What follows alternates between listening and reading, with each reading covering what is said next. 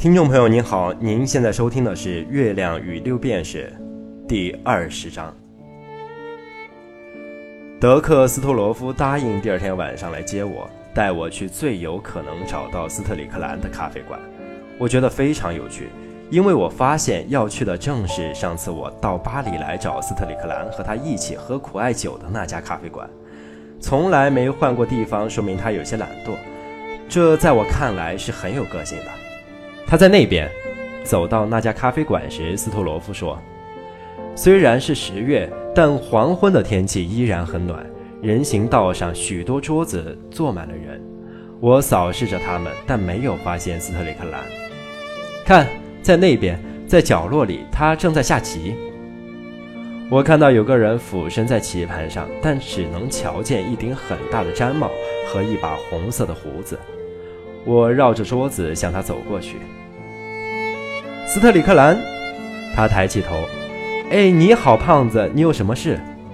我带个老朋友来看你。斯特里克兰瞟了我一眼，虽然没有认出我是谁，他又继续对着棋盘沉思。坐下，别发出声音。他说。他走了一步，全神贯注到棋局中去。可怜的斯托罗夫无可奈何地看着我，但我根本没有觉得不爽。我要了杯东西喝，坐下来安静地等着斯特里克兰把棋下完。我很高兴能有机会随意地观察他。如果在街头偶遇，我肯定认不出他来。首先，他那红色的胡须乱糟糟的，把半边脸都给遮住了。他的头发也变得很长。但最令我吃惊的变化是他现在特别瘦，这让他高高隆起的大鼻子显得更加桀骜，颧骨变得更加突出。眼睛也变得更大，他的太阳穴凹陷得很厉害，他的身体瘦得像干尸。他穿着的是五年前我见到他时那套衣服，既破烂又邋遢，线头掉了不少，松松垮垮地挂在他身上，仿佛原本是为别人量身定做的。我注意到他的双手脏兮兮的，指甲很长，那双手瘦得皮包骨，青筋全爆出来了，显得大而有力。但我已经忘记了他的手以前是否也这么有型。他坐在那里，神情专注地下棋的样子，给我留下深刻的印象，仿佛他体内隐藏着很大的力量，而且不知道怎么回事，他的行销鼓励让这种力量显得更加惊人。过了不久，他走棋之后，把身体靠在椅背上，得意洋洋地看着他的对手。这是个留着胡须的法国胖子。法国佬观察局势，然后突然笑呵呵地咒骂了几句，不耐烦地把棋子收了起来，丢进棋盒里。他肆无忌惮地臭骂斯特里克兰，又把服务员叫过来，付清了两个人的酒钱，然后就走了。斯特罗夫把他的椅子往那张桌子那儿挪了挪。现在可以说话了吧？他说。斯特里克兰看着他，眼睛里有种厌恶的神色。我敢肯定，他正想说几句讽刺的话，所以被迫陷入了沉默。我带了个老朋友来看你，斯特罗夫笑容满面地说。斯特里克兰若有所思地望着我，看了足足有一分钟。我并没有开口。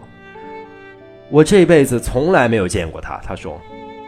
我不知道他为什么要这么说，因为我从他的眼神里已经发现他肯定认出我了。我的脸皮可不像几年前那么薄了。我前些天见过你妻子，我说，我敢说你肯定愿意听听她的近况。他短促地笑了起来，他的眼睛忽然亮了。我们曾在这里度过一个快乐的夜晚，他说，那是多久以前的事了？五年前。他又叫了杯苦艾酒。斯特罗夫很饶舌，啰里啰嗦地解释他和我是怎么认识的，我们又如何碰巧发现我们都认识斯特里克兰。我不知道斯特里克兰他是否在听，他的目光深沉地看过我一两次，但大部分时间似乎只顾着他的自己的事情。如果不是斯特罗夫唠叨个不停，这场对话肯定是很难进行下去的。过了半个小时，河南人看看他的手表，宣称他必须走了。我想我留下，也许能从斯特里克兰嘴里套出些话来，所以回答说我还想再坐坐。那个胖子离开后，我说。